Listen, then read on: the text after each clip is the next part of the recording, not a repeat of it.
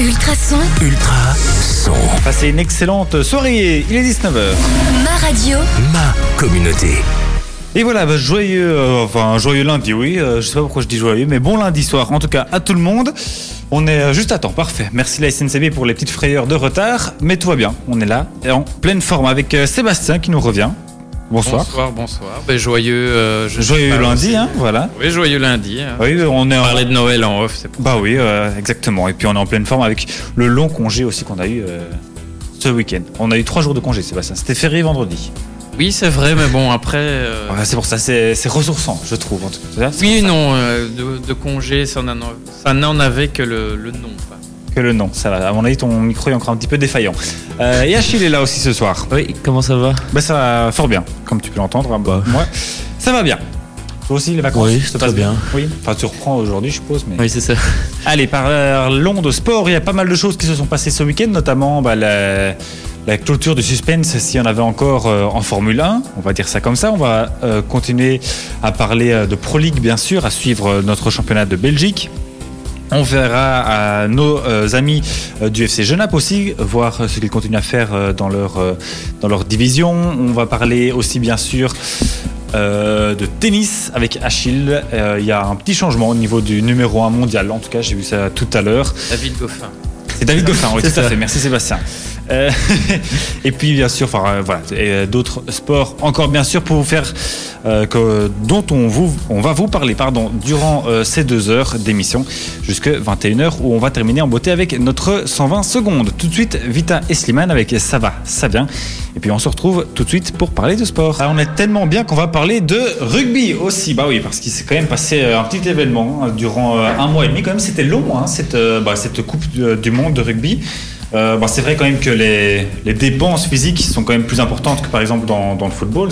Le temps d'un match de rugby est 10 minutes plus court, certes, mais je pense que l'intensité physique est quand même nettement euh, supérieure. Donc, ce qui fait que, euh, enfin, je lisais un article tout à l'heure qui le disait, que le, big boss, je veux dire, du, rugby mondial, expliquait que c'était une super coupe du monde et en fait que les matchs étaient aussi espacés. C'est il y a au moins 3-4 jours en général entre les entre les matchs pour laisser quand même le temps aux, aux rugbymen de bien se reposer.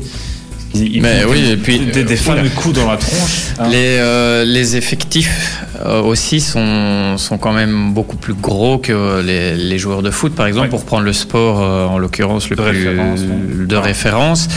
Parce que finalement, le foot, que ce soit euh, Coupe du Monde ou Coupe d'Europe, qui aura lieu, petit rappel, Assez prochainement. assez prochainement, sont- c'est 23 joueurs qui partent. Allez, éventuellement un 24e euh, si on s'appelle Laurent Simon. Mais sinon, c'est toujours 23 joueurs que là, rugby, il y en a déjà minimum 15 sur la pelouse. Donc forcément, si c'est comme dans le foot où tu dois doubler quasiment que- tous je les pense que postes. C'est 26 euh, au total avec les remplaçants, je pense. Donc euh, c'est quand même fameux aussi. Et puis, euh, comme tu le disais, l'intensité, le physique est là. Il faut savoir aussi qu'en rugby, pour peu qu'on s'attarde un petit peu, on a toujours l'image des dieux du stade. Donc les mecs euh, gaulés comme pas possible, avec des tablettes de chocolat dans tous les sens. Mais il n'y a pas que ça dans le rugby. Il y a ceux-là, mais tu aussi les, des gros mammouths de 120, 130 kilos aussi. Donc ces gars-là, euh, tenir euh, toute, une, euh, enfin, toute une Coupe du Monde tout seul, euh, enfin faire tous les matchs, j'entends, c'est compliqué. Donc il doit y avoir un certain turnover, comme on dit. Et puis les, les blessures éventuelles qui peuvent survenir. Et il y en a quand même eu pas mal dans cette, dans cette Coupe du Monde au final. Ouais, sur- surtout que c'est un sport qui a beaucoup de blessures. Enfin, vous Ouais, voyez, ouais. c'est des- Mais- il y a des blessures faciles à avoir dans ce sport. Mais paradoxalement, moi j'avais entendu il y a X années, euh, et, et ça, ça se vérifie, que par rapport au football, sont deux sports de contact, mais il y a beaucoup plus de blessures graves, en tout cas au foot, qu'au rugby. Ouais. Parce que bon, le, le football, on l'a encore vu euh, pas plus tard que ce week-end avec le match de, de Tottenham Contre Everton, ouais. contre Everton, mais le gars, il est parti pour 6-7 mois euh, minimum, euh, avec, euh, je crois, que- je crois que c'est une fracture au minimum qu'il a aussi. Oui, j'ai vu le, le terme exact, mais je ne l'ai mais pas retenu. mais moi non plus. Alors qu'au rugby, je ne dis pas qu'il n'y a pas de graves blessures, mais toujours est-il que c'est beaucoup, beaucoup moins grave, en tout cas qu'au au football, où ça peut vite survenir. Oui, tout à fait. Ce qui fait donc que euh, cette Coupe du Monde a duré euh, un bon mois et demi, euh, qui, enfin, par, par rapport aux autres. Plus la préparation en amont. Hein. Oui, tout à fait. Une équipe comme l'équipe de. France, ça faisait plus d'un mois qu'elle était déjà occupée en stage, et, etc. Donc c'est quand même une compétition qui a occupé une partie des équipes pendant quasiment deux mois. Ouais, c'est quand même vachement, vachement. Ouais. Elle s'est donc euh, achevée, bah, c'était ce week-end, samedi, avec euh, la finale en apothéose euh, qui opposait l'Angleterre à l'Afrique du Sud. Les Anglais qui avaient réussi à sortir euh, la Nouvelle-Zélande en demi-finale euh, de manière extrêmement propre et qui avait euh, ébloui quand même pas mal de, de monde.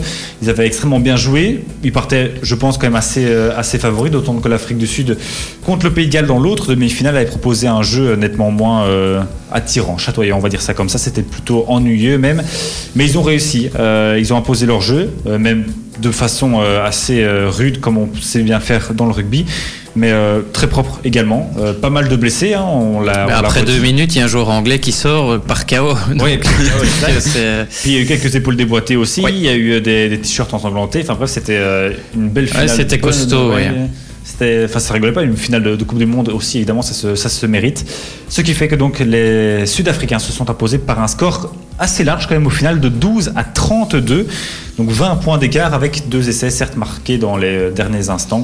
Mais ce qui est un, qui se con- consiste pardon en, en un petit exploit pour les Sud-Africains parce que je ne sais pas si vous à la maison vous avez noté cette petite anecdote, mais vous peut-être ici, ce sont les deux premiers essais dans l'histoire de l'Afrique du Sud dans toutes ses victoires euh, en Coupe du Monde.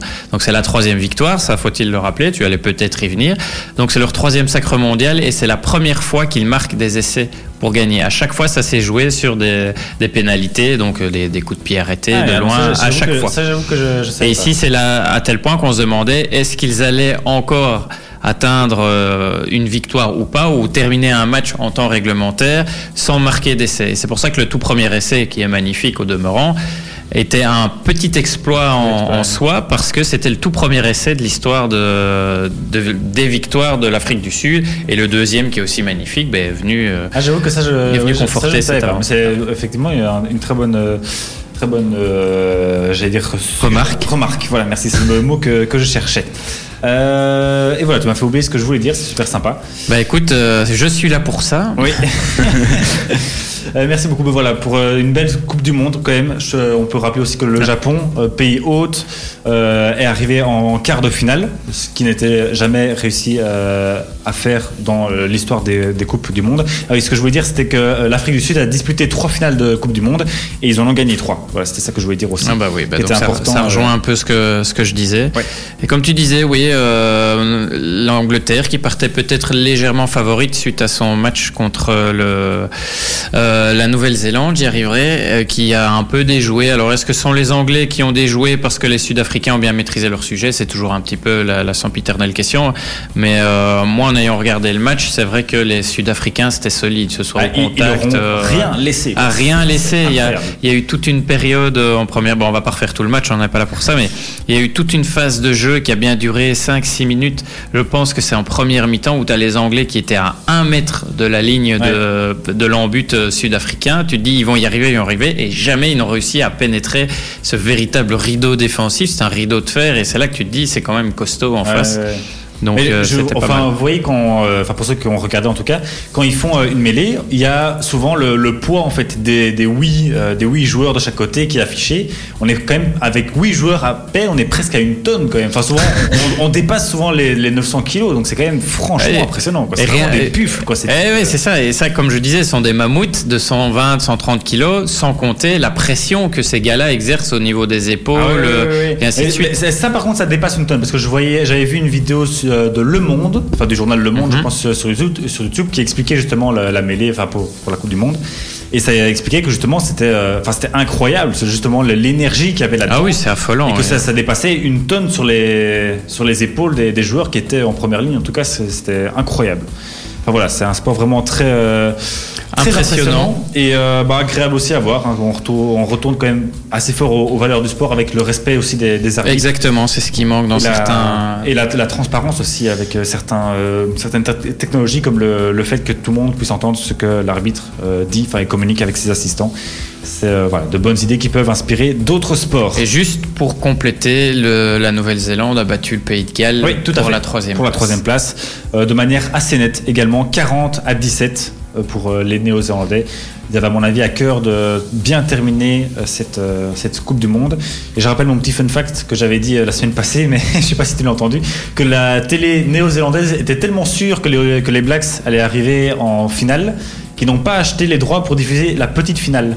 Ah oui, d'accord. Et Donc, du coup, ils- personne, euh, enfin, à part en streaming bien sûr, mais en tout cas, la- aucune télé néo-zélandaise n'a diffusé le match de la petite finale pour la troisième place. Comme quoi l'arrogance, parfois ça Ouais. joue des tours. Enfin, là, c'est- enfin, à mon avis, oui, c'est ça. Je sais pas si c'est l'arrogance ou un, ouais, la confiance en soi, mais. euh, Bon, ça, il y a un peu des deux. Il y a de l'arrogance ouais. positive aussi. Et quand même, petite anecdote, c'est quand même le premier joueur noir sud-africain qui a soulevé la Coupe du Monde. Capitaine, ouais. Premier capitaine, Capitaine de noir. couleur, oui. Ouais, ça c'est aussi important à... Et pas seulement sud-africain, je pense que c'est capitaine noir, Ouais. euh, même pour tous les Général. pays. Ouais. Ça c'est effectivement important de le souligner. Voilà donc qui clôture cette euh, très belle Coupe euh, du monde de rugby. Bon, Rendez-vous dans 4 ans. hein, En pour, France. euh, en France, tout à fait.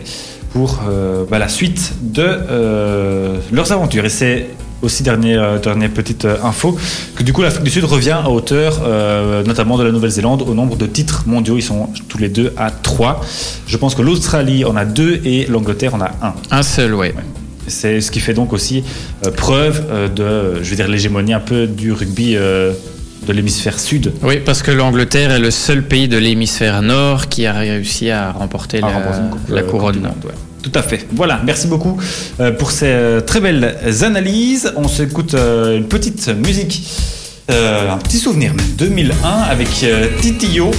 Et puis ben, on se retrouve pour continuer à parler de sport dans Voix de Sport. Et voilà, merci d'être avec nous euh, toujours bien dans Voix de Sport sur Ultrason. On va parler à présent euh, de football et de Pro League avec euh, Achille qui a été nous faire euh, bah, le résumé de. C'était la 14e journée, c'est ça? C'est ça, 14e Déjà, journée. déjà, déjà. Eh Oui, oui, ça le passe temps passe vite. Oui, exactement. Déjà presque la moitié. hein. Oui, Oui, euh, dans ben, la, c'est la, la semaine prochaine, c'est la dernière, le dernier match euh, de première rencontre entre les équipes. Enfin, pour celles qui ont joué tous leurs matchs, parce qu'il y a toujours des matchs qui n'ont pas été joués pour Ouais. certaines équipes. Et ni même reprogrammé encore. Ouais, trois matchs, je pense, si je dis pas de bêtises. Euh, oui, je pense. Ça, tu me poses une colle, mais. oui, mais euh, on va commencer par euh, le champion en titre qui a quand même été battu à l'extérieur à Eupen. Eupen qui euh, est pour l'instant en train de refaire une bonne. euh, euh, de remonter la pente, on va dire, parce qu'ils étaient quand même mal partis. Et euh, quand même, victoire contre le champion en titre. Bon, c'est vrai, il n'est pas au niveau de la saison passée, mais c'est quand même un bel exploit pour eux. Surtout que Genk, euh, donc le champion, était euh, très bien dans son match. Ils avaient la position et tout ça. Et alors, à la 21e minute, tout s'est écroulé sur un corner. Euh, J'ai regardé le but. euh, moi, je le trouvais facile à défendre personnellement, mais j'étais pas sur le terrain. Et euh, ensuite, à la 23e minute, euh, le score s'est scellé euh, sur 2 buts à 0. Et après, le match est resté calme. Et Genk a poussé, mais sans marquer.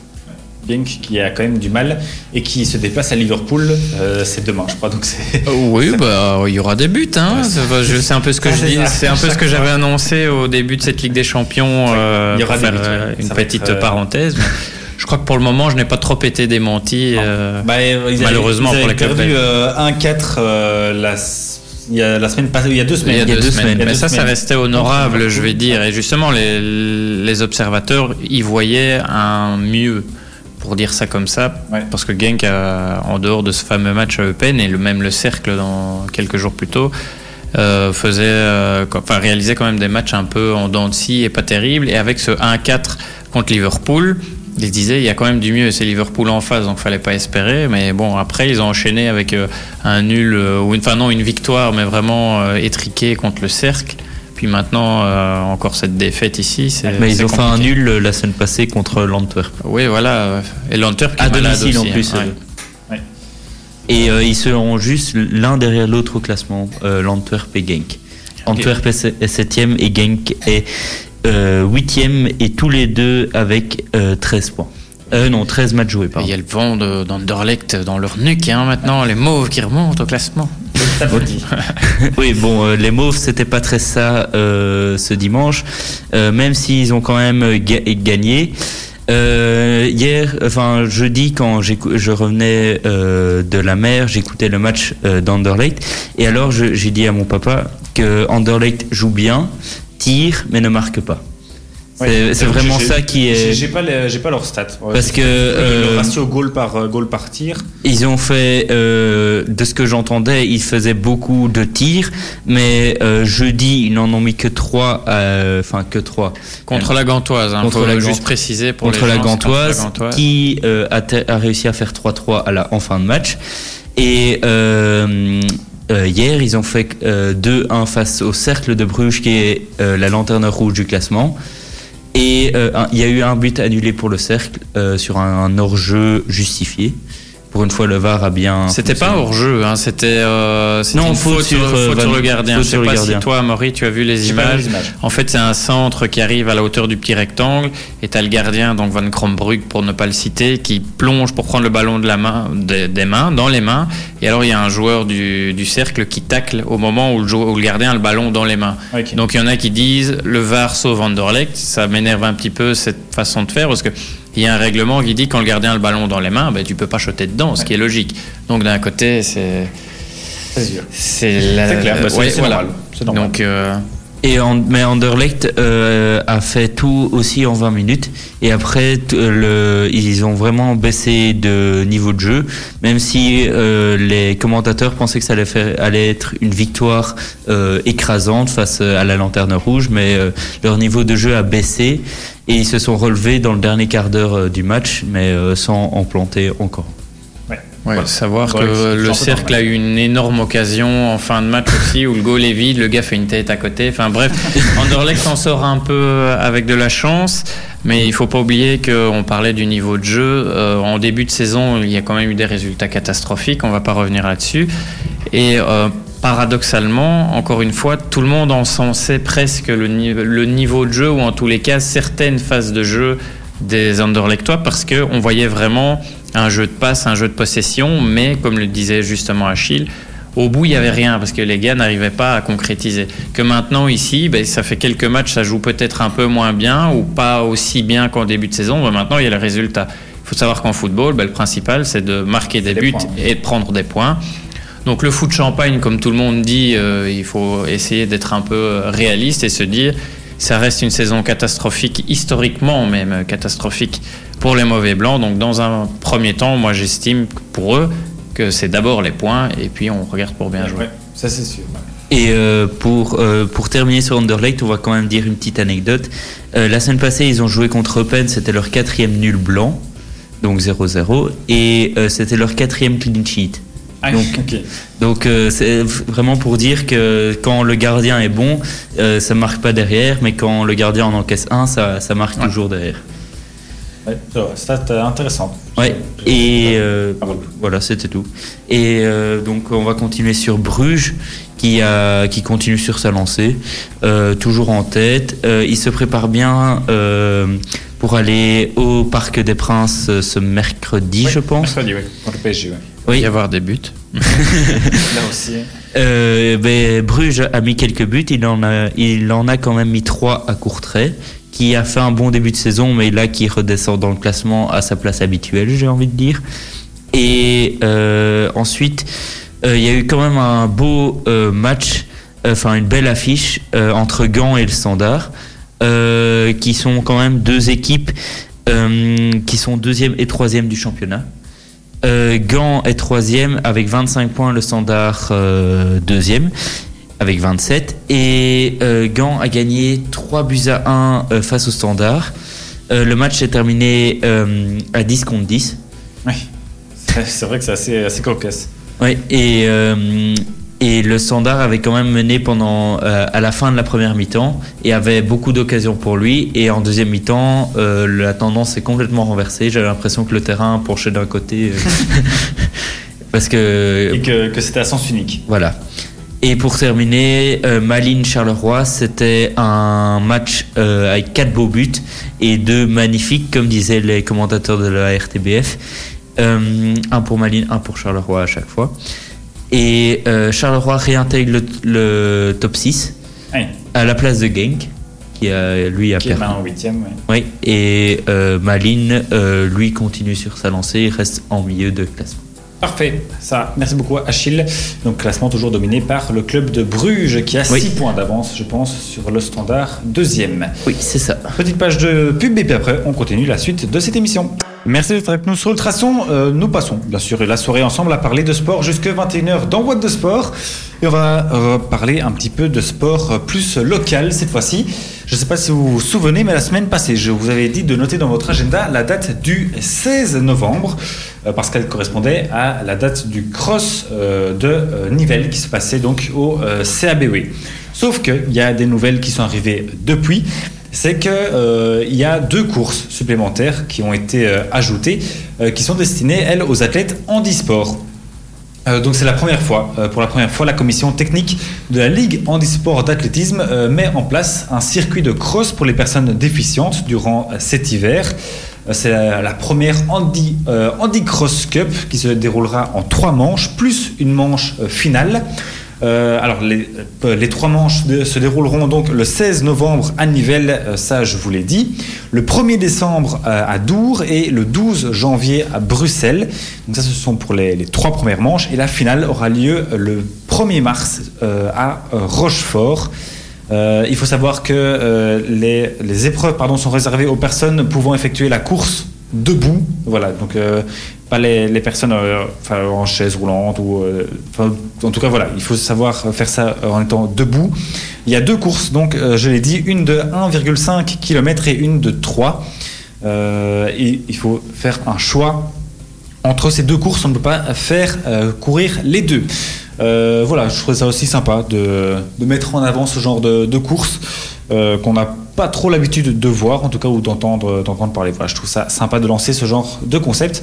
Donc c'est toujours le même jour, le 16 novembre 2019. Au lieu de voir une course, un cross euh, au CABW, ben, vous, aurez, vous pourrez en voir Et ça, c'est quand même super chouette. Ce qui est super chouette aussi, c'est Ed Sheeran avec Khalid qui arrive maintenant. Et puis, bah, on poursuit cette émission. On va faire quelque chose qu'on n'avait plus fait depuis longtemps. Ça s'appelle euh, bah, une vieille rubrique qu'on avait appelée le D'où ça sort, qui consistait euh, bah, à présenter un sport euh, vraiment insolite.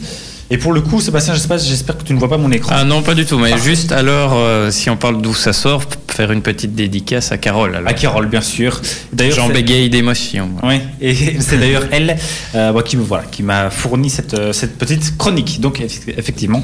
Bonsoir Carole, si tu nous écoutes. Alors, euh, bah, on connaît, enfin, le sport de, insolite de ce soir se rapproche assez fort du, euh, je veux dire, du charmage, je sais pas, enfin, en tout cas, du, des gens qui charment les serpents. Vous voyez, genre en Inde, par exemple, avec les flûtes, Ah, des ce genre de choses. Eh ben là, c'est pas les serpents. Ça y ressemble, vite fait. Et voilà, c'est aussi un sport un petit peu insolite, comme ça, et ça existe vraiment. C'est très sérieux, ça existe depuis euh, plus de 30 ans, euh, presque 40 en fait même. Euh, donc voilà, je sais pas si vous avez une petite idée avant que je balance. Ça, ça ressemble à du dressage de serpent. Et c'est pas des serpents. C'est un animal alors du oui, coup. c'est un animal, tout à fait. Alors, on va jouer à qui est alors du coup euh, Bon, rapidement, hein, ça, ça ressemble vite fait à un serpent. C'est voilà, vite fait. Des lézards Non. Oui, il y a un une troisième personne qui vient d'entrer dans le studio. Non, euh, non c'est pas, des lézards. C'est des vers de terre, figurez-vous. Ah Les ch- charmeurs de vers de terre, c'est un concours euh, très sérieux qui, a- qui existe, un championnat du monde, même si vous voulez, qui existe depuis 1980. Quand même, c'est pour ça que je dis que ça fait presque 40 ans. L'année prochaine, ça sera la, la 40e édition. Et c'est un truc super sérieux. Il y a quand même 18 règles qui régissent le bazar. Euh, ça, par exemple, je vais pas toutes les lire évidemment, mais c'est euh, chacun a donc des parcelles de euh, 3 mètres carrés. Euh, les terrains sont répartis par tirage au sort, comme ça il y a vraiment euh, pas de, triche possible. Le concours dure 30 minutes et commence à 14 heures. C'est vraiment des choses très, à très, très précises, très respectées. Alors bien sûr, euh, on ne peut pas déterrer les vers et le but c'est de les charmer, en fait, de, les inciter à sortir de terre avec des vibrations, avec de la musique, avec tout ce que vous voulez. Sauf que on peut quand même pas utiliser de drogue, on peut pas utiliser. euh, je vous jure, j'invente pas. hein, c'est pas moi qui dis ça, mais c'est marqué dans les 18 règles. Euh, on peut pas utiliser, euh, enfin les déterrer bien sûr. Donc euh, on peut pas utiliser de verre d'eau non plus. C'est considéré comme euh, euh, comme un, petit médicament, comme de, la drogue, je vais dire. Donc on peut pas utiliser de, de dopage. Mais donc le but c'est donc de les attirer, de les inciter à sortir. On peut quand même par exemple planter une fourche dans le sol pour faire vibrer la terre, la secouer, ce genre de choses, ça c'est permis. Mais on peut pas commencer à déterrer vraiment le, le ver de terre. Et donc forcément voilà, vous avez une demi-heure pour euh, inciter un maximum de vers de terre à sortir d'eux-mêmes de la terre.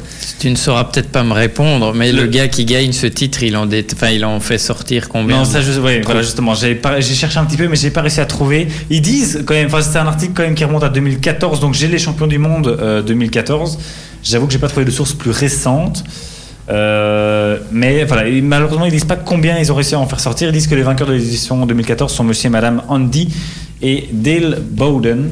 Voilà, mais ça ne dit pas combien ils ont réussi à en Non, c'est ça, parce que à mon Malheureusement. avis, euh, sur une demi-heure, un, euh, t'es déjà sûr de gagner, de remporter. euh. Ben oui, c'est ce que je pense. Enfin, ils doivent pas en- réussir à en faire sortir 14. Quoi. Enfin, je, je ne pense en tout cas pas. Mais moi, ce que je pense aussi, c'est les dans, en amont de, de, de ce concours, c'est les gars qui se font chier à trouver des, des vers de terre.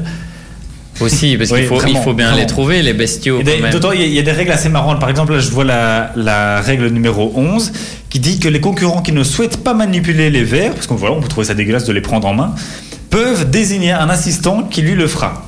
Donc, oh, tu peux être par exemple super doué avec ta petite musique ou tes ondes de, de chaman à faire sortir les vers de terre, mais si tu trouves ça dégueulasse de le ramasser, alors tu peux désigner un assistant. Ah oui, c'est ça, parce que du coup, si on s'en réfère à cette règle-là, non seulement il faut leur faire pointer le bout de leur nez, mais en plus, il faut les, il faut les, choper, attraper, oui. il faut les Ah oui. attraper. quoi. C'est Oui, pas juste, ils passent et, le bout et de la tête. et on et les met pas bon. n'importe où, s'il vous plaît, non plus, parce qu'il y a des, des petites, euh, des petites, euh, des petits bocals, enfin des, petites nacelles, je sais pas comment on peut appeler ça, euh, fournies par le concours, etc. Et les verres sont, euh, doivent être mis dedans pour qu'ils soient, euh, enfin, je suppose que c'est- plus ou moins, enfin, ça doit être des- désinfecté, c'est ça le mot que je cherchais, merci, pour qu'ils soient pas trop maltraités, parce que il faut savoir aussi Oui, que les vers évidemment. capturés sont relâchés à la tombée de la nuit, une fois que les oiseaux sont endormis déjà, comme ça ils risquent pas de se faire Oui, rattraper. bah, bon, il y a des oiseaux diurnes, enfin nocturnes plutôt. euh, Ça c'est vrai, mais bon voilà, je trouvais ça assez marrant parce qu'il y a vraiment genre 18 règles qui, euh, Oui, c'est très. qui encadrent le truc et c'est vraiment, euh, vraiment C'est très bien. cadenassé comme concours, mais bon, tu vois, c'est. Par exemple, je vois encore la,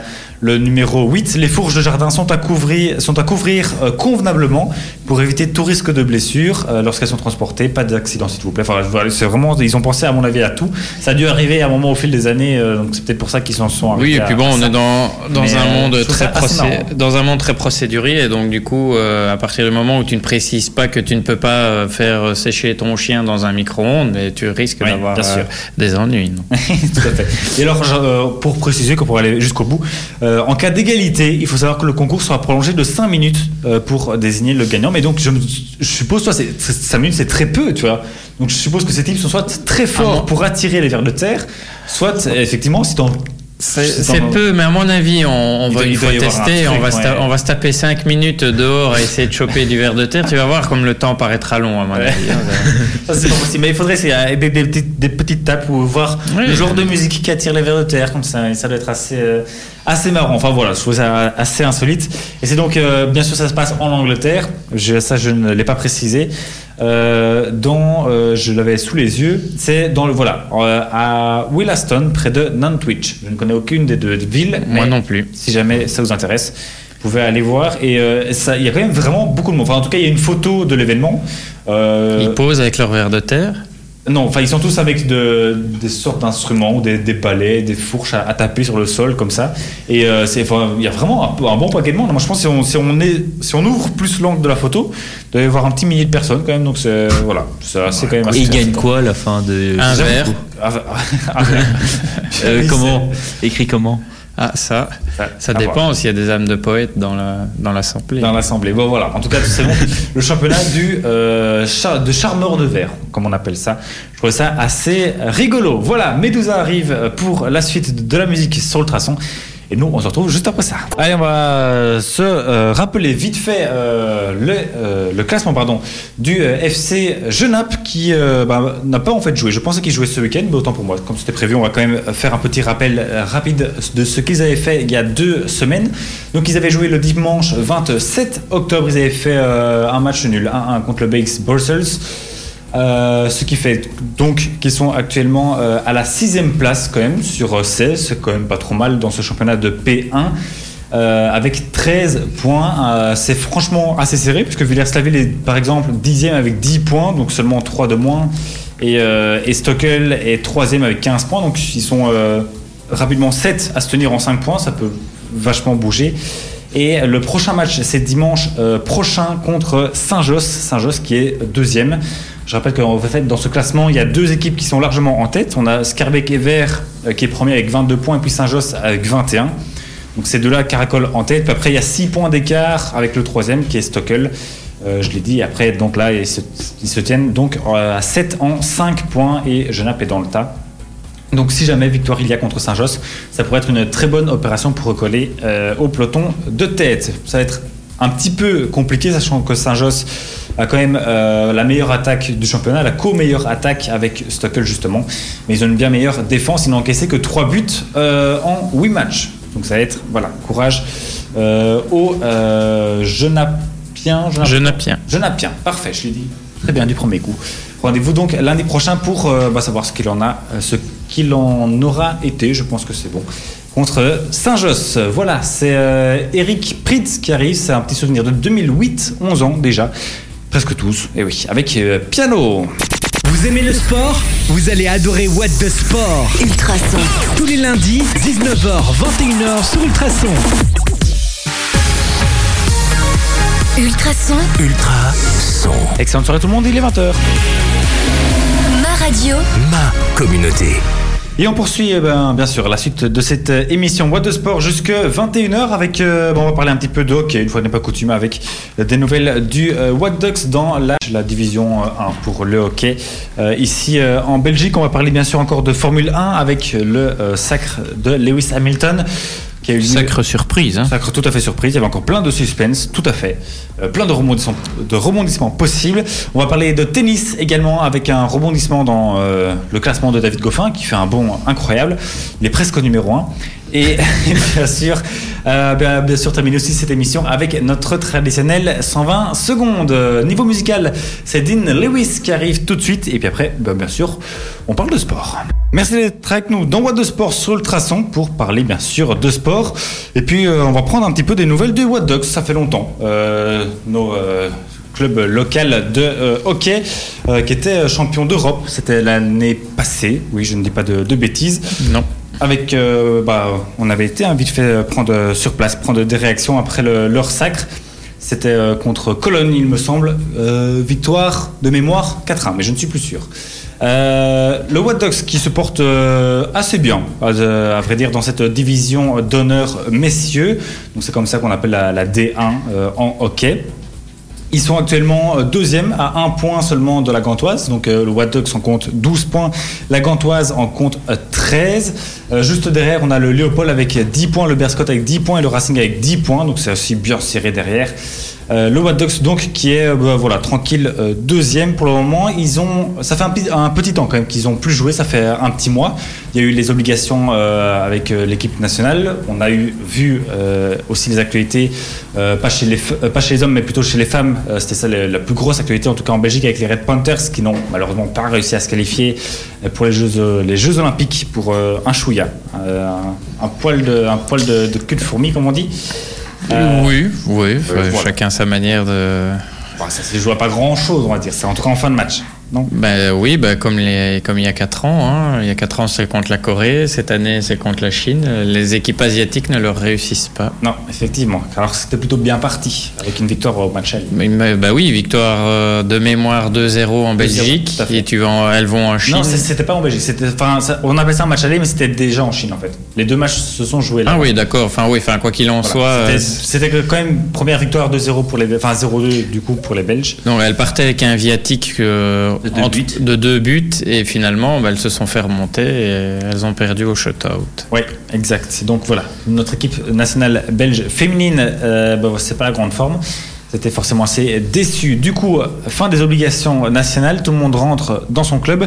Et euh, la, première, la prochaine pardon, journée de championnat, c'est ce dimanche, dimanche donc 10 novembre, où euh, le Wadox affrontera euh, Loré. Loré qui est actuellement en plein milieu du classement, 7 avec 9 points. Donc malgré tout, seulement à, 5 points euh, de, de Wild Dogs, donc c'est pas énorme. La différence n'est pas euh, si énorme, mais ils sont quand même au, milieu. Ce qui est assez, euh, entre guillemets, marrant, c'est que les deux derniers, donc l'Antwerp et Namur, eux, sont vraiment bons derniers avec 0 points, mais que tout le reste, bah, comme j'ai dit, ça se vaut plus ou moins. Donc le premier est à 13, euh, et le sixième, par exemple, est à 9, donc il y a seulement 4 points entre les, les 6 premiers, franchement pas, énorme, donc tout reste encore euh, jouable. Et j'allais dire, juste avant de parler de- des équipes nationales, que le What euh, terminé, pardon, enfin le dernier match s'est terminé par une défaite assez lourde à domicile, 1-4 contre le Berscott. Euh, Le Berscott qui est quatrième lui aussi, donc avec euh, 10 points. Voilà pour les news.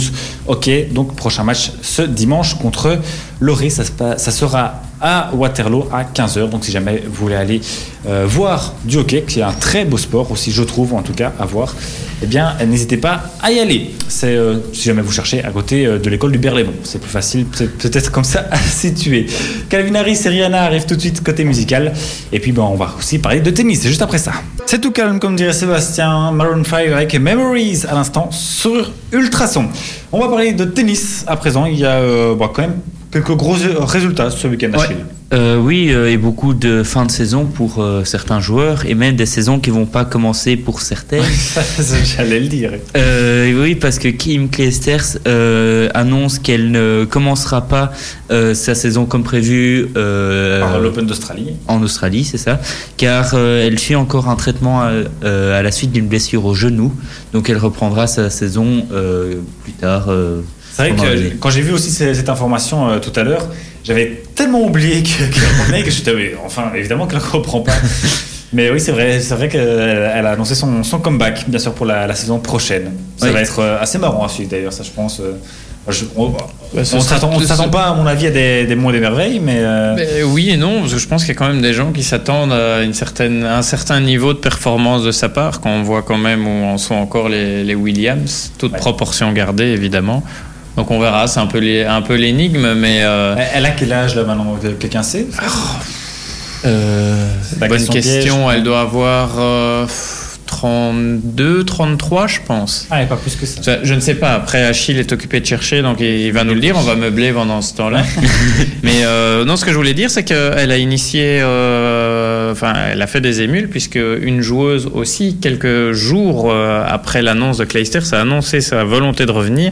Je ne sais pas si vous la connaissez autour de cette table, c'est Tatiana Golovin. Je pense que ça me dit quelque chose, mais je- non, parce que je connais Golovin, mais c'est plus en joueur de football. Ça, oui, mais- ça n'a aucun lien de parenté. Oui, en fait, c'est une joueuse de tennis, enfin ex-joueuse, parce qu'elle n'a pas encore repris, française, qui a arrêté sa carrière il y a plus d'une dizaine d'années. Donc il y a genre 11 ans, je pense. Et, euh, et maintenant, vous, aussi bien vous que les gens qui nous écoutent à la maison l'ont peut-être déjà vu sur les plateaux télé de France Télévisions pendant, le, pendant Roland Garros. C'est une blonde qui Ah oui. est physiquement quand même assez agréable à regarder, on va dire. Donc, euh, qui a annoncé aussi qu'elle voulait revenir. Alors, Ouais. est-ce que elle va, Bah, ça elle va le faire ou pas même mais- un, un petit duel euh, Clijsters-Serena Williams. Je pense que ça doit être assez. Toi, un- en mode. euh, allez, allez, match, allez, des, lé- match des légendes. match des légendes, euh, retour en 2005. Toi, ça doit oui. être assez. Bah, on peut espérer à l'US Open, hein. comme Ouais. ça ce sera. C'est possible. ouais. Et euh, donc, euh, Elle a- a 36 ans. 36 ans, ouais. Elle est née le 8 juin. Comme Le ça, on 8 pourra lui souhaiter un bon anniversaire. Ah, ça va, on le fera en temps voulu alors. Euh, alors, dans le reste de l'info tennistique. Euh, alors, euh, plusieurs donc fin de saison, comme je le disais. On va commencer par les dames. Elise Mertens termine l'année sur deux défaites consécutives. Enfin, deux défaites consécutives, euh, toute proportion gardée. Euh, ils étaient en phase de groupe au tournoi final entre le top 20 mondial des, des, joueurs, des joueuses de tennis en simple et en double. Euh, donc, elle n'a pas réussi à passer les phases de groupe. Et euh, elle termine quand même au 17e rang au classement WTA. Ce qui est correct pour elle, euh, comme l'année, enfin, plus ou moins comme l'année passée, Ouais. à quelques Ouais, c'est- compliqué pour elle de viser plus haut, Ouais, honnêtement. C'est euh, son niveau, à mon avis, c'est c'est bien pour elle. Euh, ensuite, on va passer chez les hommes. Euh, Steve Darcy euh, termine euh, une de ses- sa dernière saison, on va dire, en perdant en finale du tournoi d'Ekental euh, face au russe Vereli. Euh, deux noms, pro- deux noms compliqués à prononcer dans la même phrase. Oui, pas de souci, on te pardonne. Et euh, il termine au 134e rang euh, mondial au, à l'ATP rang. Ouais, ce qui fait qu'il est à nouveau le deuxième joueur belge le mieux classé. C'est ça qui est David Goffin. C'est mais ça, c'est assez- ça qui est affolant. hein. C'est- C'est euh, c'est de se dire que finalement, chez les hommes en tout cas, enfin même chez les femmes, non, encore une fois, dans une moindre mesure, le- le Ah, Chez les femmes, on a plus de femmes mieux classées. on a plus de femmes mieux classées, mais malgré tout, les, Ça reste assez faible. ça reste assez faible. Ben, le vivier euh, est quand même assez, euh, enfin, je vais pas dire bientôt épuisé, loin de là, parce que je ne connais pas tout ce qui est, toutes les générations qui arrivent. C'est vrai qu'il y a un peu plus chez les femmes, avec euh, Van Oudvang, Flipkens euh, notamment, Wickmeyer aussi, mais elle, c'est un éternel, euh, une éternelle déception. Que chez les hommes, c'est vrai que euh, derrière Goffin, ben, il y a plus grand, a grand plus- chose. Bah, Il y a hein. Steve Darcy qui est. Y a Darcy qui, va arrêter. en plus, T'as qui euh, meurt Kopejans qui essaye mais qui n'y arrive mais pas a- après vraiment. ça, euh, effectivement, après ces, après ces deux-là, après euh, Go- Goffin et Darcy, le troisième est dans les 200e, je Ouais, pense. je- Donc C'est c'est vraiment. euh, J'ai pas été plus loin. Quoi, c'est- Ah oui, oui, c'est chez les, chez les hommes, il y a vraiment maintenant un, un trou béant et Goffin est vraiment l'arbre qui cache la forêt. Ouais, ouais. Que chez les femmes, ça se tient un peu plus. On a vraiment Mertens qui est. Ce qui est quand même assez marrant parce que, enfin, je veux dire, euh, enfin, faudra voir évidemment ce qu'on fait là des- en janvier, mais dans, en Coupe Davis, on n'est pas ridicule, loin de là. Alors que, comme on vient de le dire, on n'a pas quand même. Oui, on n'était pas. On n'était pas. Je, là, je vais te reprendre euh, parce Oui, que mais je veux dire, le- on n'était pas ok, mais on n'a quand même pas des joueurs qui étaient. On n'avait pas trois joueurs dans le top Oui, 50, quoi. Non, mais après, on en a déjà parlé longuement au- autour de cette table à plusieurs reprises. La Coupe Davis, c'est une atmosphère particulière. On l'a dit Oui, lorsqu'Achille bien a fait un peu sa rétrospective euh, sur euh, Darcy. C'était Monsieur Coupe Davis qui arrivait à se transcender, oui, contre les, les meilleurs joueurs mondiaux. Je ne dis pas contre un Nadal ou un Federer s'il avait dû les, les jouer. Murray. Mais tout- toujours est-il qu'il a quand même battu des, des joueurs quasiment top 10, top Ouais. 15 mondiaux euh, à l'époque. Donc ça reste une ambiance particulière. Tu jouais les- beaucoup de matchs chez toi. Ce sont des matchs en trois jours, ce sont des, des- des matchs presque en famille parce que tu as les Ouais, ouais. joueurs, tu as les familles qui sont derrière, qui te poussent, qui est un- ce qui est un univers complètement à part par rapport à, à la saison euh, régulière, je vais dire ça comme ça. Que maintenant, avec la nouvelle mouture de cette fameuse Coupe Davis, avec la TP Cup et bon, bah, bref, tous les trucs pour gagner du pognon, ben maintenant, ça va vraiment perdre cet esprit-là. C'est sûr que quand on joue à domicile, c'est toujours plus valorisant. Enfin, Ça, galvanise, ça galvanise. hein, c'est un adjuvant moral hors du commun et il n'y a rien à faire euh, quand, quand tu as une salle euh, entièrement pardon, euh, Acquise à ta cause, acquise ouais, à ta c'est- cause, ben forcément, c'est motivant. c'est c'est comme quand tu joues à domicile, par exemple au foot ou en équipe nationale. Tu as certains joueurs qui sont complètement à côté de la plaque en club, qui rentrent en équipe nationale, qui, qui te sortent deux matchs euh, incroyables, et puis qui re- retournent dans leur Mais club et qui, et qui retombent dans leur travers. Ouais. C'est non voilà, c'est mais c'est sûr que ici, euh, comme je disais il y a quelques minutes, Goffin maintenant c'est clairement l'arbre qui cache la forêt et avec ces nouvelles moutures euh, dont on vient de parler, donc ATP Cup, euh, la nouvelle euh, Coupe Davis, euh, etc. Faut plus s'attendre à, à des bons résultats. En plus, le problème c'est que ces coupes-là, elles interviennent en plus en fin de saison. Donc, comme j'ai déjà dit dans cette émission, et je vais rester poli dans ma manière de déclarer les choses, c'est que les- la plupart des joueurs, ils ils s'en tamponnent un petit peu de ces coupes-là. Parce qu'elles elles perdent de leur intérêt. Avant la Coupe Davis, certes, soi-disant, ça chargeait un peu le calendrier, mais il y avait encore un attrait. C'est Ouais. quand même une compétition qui a plus d'un siècle. Donc il y a une histoire derrière. Que maintenant, là, au final, c'est un tournoi pour parler de la Coupe Davis, pardon, et un deuxième en parlant de la TP Cup qu'on vient rajouter sur un calendrier overbooké. Et là, ben, les gars, ben, forcément, ben, Federer a déjà déclaré forfait, euh, etc. Donc, c'est des, des tournois. Les gars, au début, vont dire ouais, ça peut être pas mal. Et finalement, les- l'âge avançant et le- les résultats euh, étant espérés dans d'autres tournois, ben, ils disent bah, ok, on va annuler. C'est un peu ce qui se passe. Et après, j'arrête de parler euh, avec le, le tournoi qui a peut-être dont Achille va parler, qui a lieu, enfin qui a eu lieu à, à Paris. Oui, le, Le- Masters 1000, ouais. Le Masters 1000, le problème, c'est que il arrive toujours en fin de saison, ce tournoi, et les Français sont déprimés parce que chaque fois, les meilleurs joueurs déclarent forfait ou se blessent juste avant. Et donc, de ce fait-là, ben, au lieu d'avoir euh, le, le top 5, top 10 de tout, enfin, tous les joueurs présents, mais finalement, il y en a qu'un ou deux. Et on a encore vu Nadal qui a déclaré forfait pendant le tournoi. Donc, de ce fait-là, ben, eux dépriment un petit peu parce que déjà, ils sont français, donc ils estiment qu'ils doivent avoir les, plus bons, les, les meilleurs joueurs. Mais ça reste quand même un tournoi euh, après les grands chelems de- d'importance euh, Masters supérieure. oui, bien sûr, ouais. supérieure. Et Bah, on a quand même eu une, il y a eu quand même eu une belle finale remportée par Novak Djokovic. Oui, ça oui, mais ça je ne dis Euh, pas qu'il n'y a pas de plus. joueurs qui viennent, mais le problème c'est que euh, c'est un tournoi, ouais, fins de saison sont plus c'est un tournoi de fin de saison et donc euh, quand on sait que tous les joueurs, enfin les, les trois ténors euh, du tennis mondial euh, sont tous des trentenaires bien dépassés, ben forcément ils commencent tout doucement à choisir un peu leur tournoi et, et Paris-Bercy est loin d'en faire partie. Alors justement, le priorité. classement mondial a été changé. En tout cas, Oui. on a un nouveau numéro 1. Oui, on a un nouveau numéro 1 qui se nomme euh, encore et toujours Rafael Nadal. Euh, ben, c'est un peu la tournante entre les trois dont je pense y parler, Novak Djokovic, Roger Federer et Rafael Exactement. Nadal. Ben, euh, avant c'était Novak Djokovic euh, qui a gagné le tournoi de Paris-Bercy. Ça fait, euh, je pense, un an que Novak Djokovic était euh, au, au sommet, enfin en tout cas sur, sur le toit du tennis mondial. Depuis qu'il est revenu de sa blessure, en tout cas, il a retrouvé un bon niveau et c'est grâce à ça qu'il a pu. Ouais, je pense que j'avais lu un, un article qui disait que ça faisait un an justement que, que Nadal avait laissé sa place de numéro 1 à Novak, qui la reprenait alors là maintenant. Euh, mais Djokovic pourrait la reprendre la semaine prochaine, je pense, s'il fait un bon tournoi. euh, un tournoi du top 8. Oui, un bon tournoi. Et euh, mais on va quand même terminer avec David de Goffin qui a fini sa saison sur un quart de finale euh, au tournoi de Paris-Bercy, tout est lié.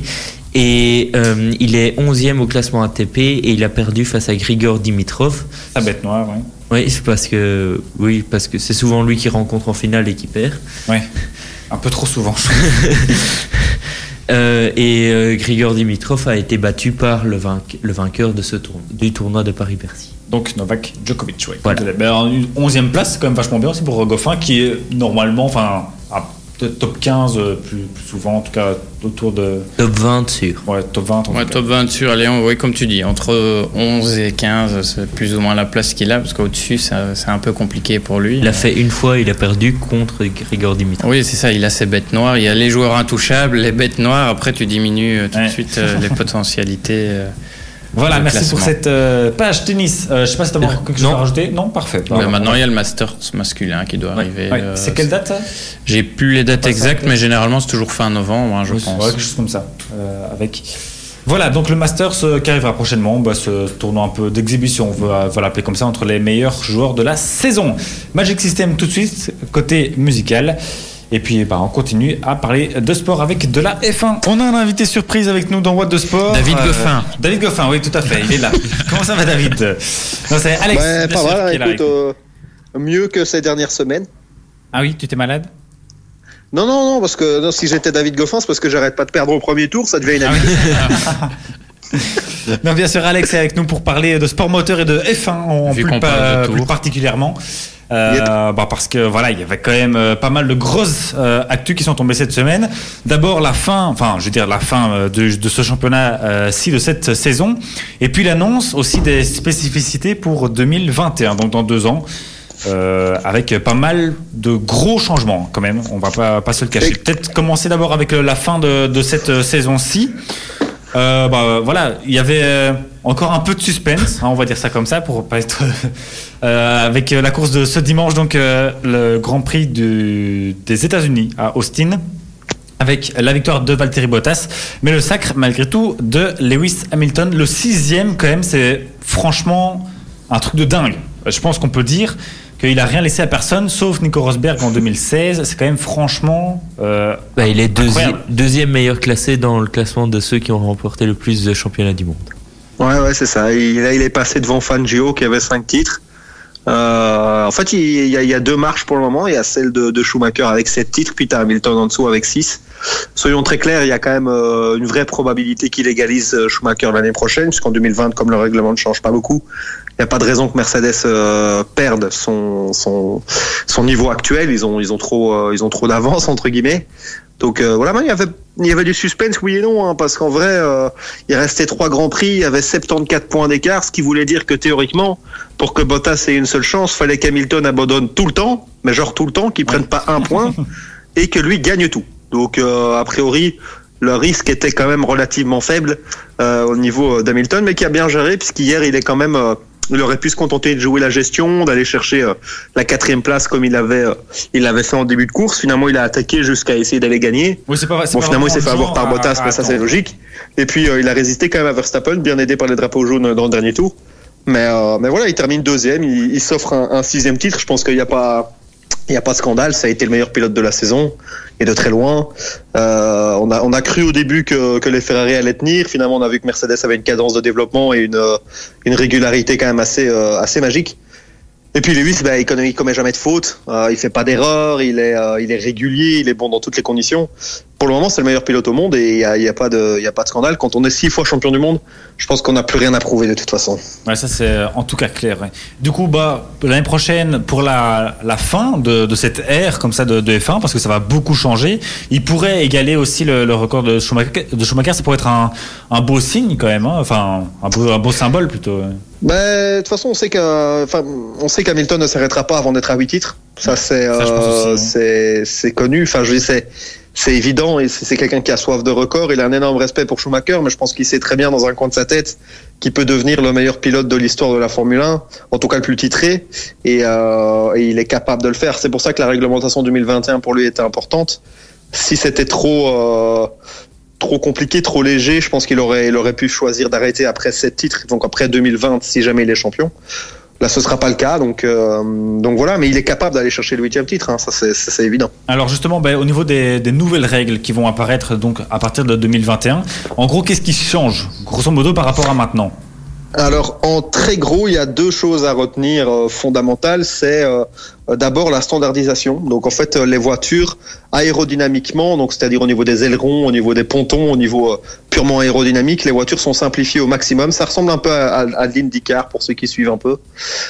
Mais donc, en fait, les, les, les teams n'auront plus de de développement aérodynamique aussi poussé. C'est-à-dire que les voitures ont été pensées pour avoir un, appui beaucoup beaucoup plus stable entre guillemets, mais moins poussé. Je sais pas si c'est très clair, mais l'idée en fait c'est que les voitures puissent enfin se suivre. Pour le moment en F1, il faut savoir que on perd, euh, je crois que c'est 80% d'appui quand on est à moins d'une seconde euh, d'un adversaire. C'est pour ça qu'on a tant besoin du DRS et qu'on peut pas tenir trois tours dans les échappements euh, de son rival. Le but de la, de la F1 en 2021, c'est que ce soit enfin le cas, ce qui nous promet quand même des énormes batailles. Et, euh, et la deuxième chose, c'est le budget, euh, le, plafond budgétaire, c'est-à-dire que les équipes ne pourront plus euh, débourser plus de 175 millions d'euros, ça reste énorme, hein, mais euh, pour développer leur voiture. Euh, alors. Il y, a des, y a des choses qui sont exclues de ce budget-là, mais c'est vraiment le budget fonctionnel de développement, de soufflerie, etc. Euh, ce qui va permettre aux plus petites structures, tout simplement avec leur budget actuel, de d'avoir les mêmes capacités de développement que les grandes et donc potentiellement, je dis bien potentiellement parce que ça n'arrivera sans doute pas de la première année, mais si la réglementation est bien maintenue, ce qui devrait être le cas jusqu'en 2025, on pourrait se retrouver avec à terme des Force India qui sur certains grands prix peuvent jouer le, podium quoi. Donc c'est quand même euh, Ah, C'est quand même ouais. intéressant et, euh, et ça promet des choses intéressantes. Après, il y a des choses plus techniques sur les- l'écologie, même si ça, je pense que c'est plus du de la parole qu'autre chose, puisque la réglementation moteur change pas énormément, même pas du tout pour le moment. Et, euh, et voilà. Et puis après, il y a des choix sportifs un peu étranges avec euh, le, le- je sais pas si vous avez vu ce qui va se passer, mais il y a trois grands prix euh, à, à l'année. Donc Spa, Russie et France, où ils vont faire un système de course qualif. Donc il y aura plus de qualification. Je sais pas si vous avez entendu ça. Non, je, pas du je- tout. Je pense avoir vite fait vu passer, oui, effectivement, mais Voilà, mais donc en fait sur trois courses à, à l'année, pour le moment il y a des qualifications en Q1, Q2, Q3, donc euh, voilà, euh, éliminatoires au fur et à mesure. Ici en fait ils vont faire des courses de 45 minutes le samedi euh, pour ces trois grands prix là, donc une course de 45 minutes avec grille inversée, c'est-à-dire que le dernier du championnat part en pôle et le premier du championnat part en dernière position. Et l'objectif c'est de faire en sorte que sur ces courses qualifs, il y ait une course sans pit stop de 45 minutes, choix de pneus libres, euh, et de voir un petit peu ce que peut valoir le plateau euh, une fois qu'on inverse le, le classement. Et celui qui J'avoue, je comprends pas trop l'objectif et que c'est très très décrié par tous les pilotes qui parlent de, de grosses conneries, simplement parce que c'est un peu le modèle qui se fait en formule de promotion. Et jusqu'à preuve du contraire, quand t'es en Formule 1, t'as plus envie de passer comme des trucs de formule de promotion. Donc c'est c'est pas évident. Mais moi, et euh, il faut une, savoir que le, question. le, le enfin, la grille de départ du coup sera établie en fonction des performances de cette course-là, ce qui est euh, assez étonnant parce qu'on pourrait quand même se retrouver du coup avec un Hamilton, imaginons qu'il fait une erreur, un Hamilton euh, 13e sur la grille alors qu'il a euh, la voiture la plus rapide. Donc c'est assez euh, assez surprenant et je vois pas trop l'intérêt. Mais euh, mais il y a ça et le fait que les week-ends passent en format court, c'est-à-dire qu'il y a plus de, de séances presse ou quoi que ce soit le jeudi, tout le monde arrive le vendredi et ça permet simplement de d'assumer le fait que le, le calendrier se charge encore avec 22 grands prix, dont je crois que c'est 7 fois ou 9 fois à l'année avec deux week-ends qui suivent, ce qui est quand même assez euh, hallucinant. T'avais une Oui, question, moi, moi j'avais une question. Est-ce que toutes ces réformes euh, qui vont arriver, euh, c'est pas un peu un aveu de faiblesse quant à ce que représente et ce qu'est surtout la Formule 1 à l'heure actuelle? Non, je pense que c'est une adaptation aux besoins des équipes, en fait, en vérité. Je pense que déjà, il y a une, une discipline dont beaucoup en F1 se moquent, mais dont on sait qu'elle leur fait peur, c'est la Formule 1. Euh, qui arrive là avec une image d'écologie, etc. Donc la F1 doit s'adapter à ça. C'est pour ça aussi qu'ils sont déjà au turbo hybride, donc au, au moteur partiellement électrisé. Mais bon, voilà, c'est encore très loin. Euh, non, je pense que la réglementation 2021, c'est vraiment quelque chose qui est attendu depuis 2016 quasiment. Euh, il fallait simplifier ces, ces voitures. Euh, c'est un peu, ça va éviter d'avoir des grands prix comme on en a eu quand même quelques-uns cette année. Ça a des processions, genre un Grand Prix de Monaco, c'est une purge chaque année. Euh, c'est des voitures qui sont incapables de suivre. Sans ça, je pense que la F1 allait s'épuiser en fait. Il y avait plus, il y aurait plus de suspense. C'est-à-dire que pour le moment, si tu la meilleure voiture, meilleure voiture, tu gagnes. En F1 en 2021, ce sera plus compliqué en fait. Il y aura beaucoup plus d'équilibre parce que par exemple Ferrari, imaginons qu'ils font pour le moment 20 développements à l'année parce qu'ils ont un budget euh, presque illimité. Euh, bah, l'année prochaine, enfin en 2021, ils pourront n'en faire que 9 par exemple, des choses comme ça. Et en fait, du coup, ça permet à des petites structures, enfin des équipes plus modestes, de pouvoir mieux suivre le rythme. Maintenant, il faut pas se leurrer. Euh, c'est en règle à partir de 2021, mais allez, les grandes équipes sont déjà préparées à ce règlement-là. Et donc, en fait, même, même si la différence sera moindre, on n'aura pas en un coup euh, en 2021 une grille complètement chamboulée, ça restera plus ou moins la même chose. C'est juste que les chances vont s'équilibrer et n'oublions pas que c'est un règlement qui est prévu pour 5 ans et donc il faudra sans doute attendre 2-3 ans pour vraiment voir la meilleure, les meilleurs effets. Oui, tout à fait. Voilà, je ne sais pas si quelqu'un a encore des questions à Alex, mais c'est euh, en tout cas très clair. Merci euh, beaucoup à toi. On, verra donc en 2022-2023 un peu le- les fruits de cette nouvelle réforme. Ben, franchement, je ne trouve pas ça une, euh, mauvaise idée. Je voulais juste euh, aussi savoir si les 175 millions, est-ce que même les, petites euh, écuries comme du coup As, qui est pas, enfin, on sait qu'en termes même de, de personnel, c'est quand même pas, pas, de, pas le top. Et même ça, ils peuvent suivre ou c'est encore trop... euh, un- Non, non, ils peuvent, ils peuvent, ils peuvent, Ça, ils ils peuvent, peuvent ok. suivre. Ils peuvent suivre, surtout qu'il va y avoir un système de répartition des, des bonus de fin de saison aussi un peu plus équilibré, mais ça c'est en négociation parce que la F1 c'est aussi très politique, on le sait, et, euh, et ça, ça se discute, mais non, ça, 175 millions, c'est calculé justement sur un budget moyen en, en F1, sachant que Ferrari, euh, de souvenir, ils sont à plus de 800, hein, donc euh, pour le moment c'est un peu, un peu violent, quoi.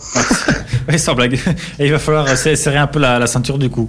Euh, bah ça va, nickel. Merci beaucoup Alex alors pour, euh, pour tout ça. Et puis euh, bah, à Bah, bientôt. écoute, avec plaisir. Et euh, bonne soirée. Voilà. Merci. Euh, À la prochaine. beaucoup. à la prochaine. Ariana Grande arrive tout de suite euh, sur Ultrason avec euh, Miley Cyrus pour euh, Don't Call Me Angel.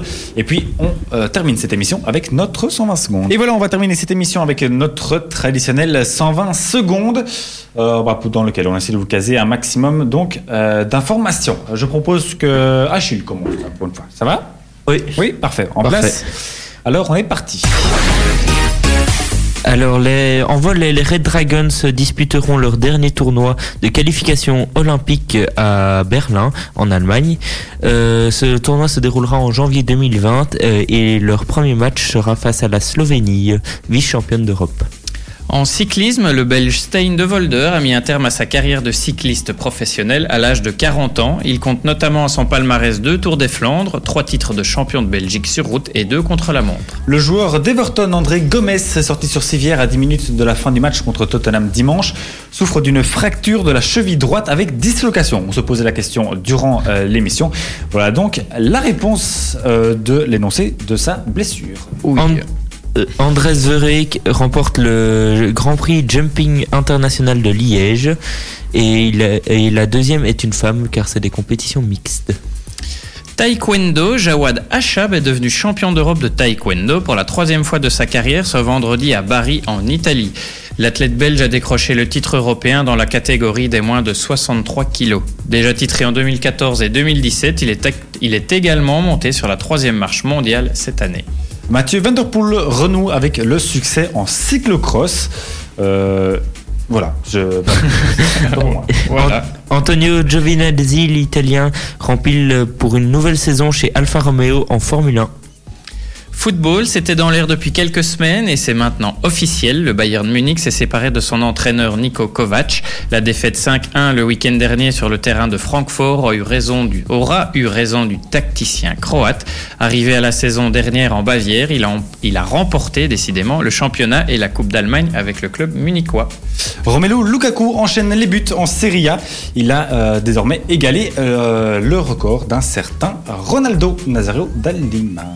C'est bon On est Oui. fini Parfait. À deux secondes près. Voilà, on est euh, très bien. Effectivement, donc Romelu Lukaku qui cartonne du côté de l'Inter de 9 Milan. buts en 11 matchs. Oui, ça. Et aussi premier but pour Torgan Hazard. Tout à fait, du côté du euh, Borussia, Borussia. Dortmund. Euh, non, j'allais dire, est-ce qu'il n'y a pas un Dortmund Inter bientôt en Ligue des Champions? Je pense que oui. Enfin, je à vérifier, mais je pense que oui. Ligue des Champions euh, bah, qui commence, et, euh, enfin qui continue plutôt demain et après-demain pour nos clubs belges. Demain, c'est euh, le Genk qui se déplace à Liverpool. Voilà, bonne chance aux hommes de Feiche Mazou. Et euh, mercredi, c'est Bruges qui se déplace au Parc des Princes du Paris Saint-Germain. Là aussi, euh, bon courage aux hommes de euh, Philippe Clément, parce que ça, c'est deux matchs franchement pas faciles. Et comme dirait Sébastien, il, Il y aura des buts. Voilà. Bon, on se quitte bien sûr en musique avec euh, Angèle et son titre euh, Flou, suivi de James Hype. Ben, on se retrouve euh, la prochaine fois, bien sûr, pour continuer à parler euh, de sport. Euh, bon, D'ici là, que vous fassiez, faites le bien et passez une excellente soirée. Au Ciao. revoir. Vous aimez le sport? Vous allez adorer What the Sport. Ultrason. Tous les lundis, 19h, 21h sur Ultrason.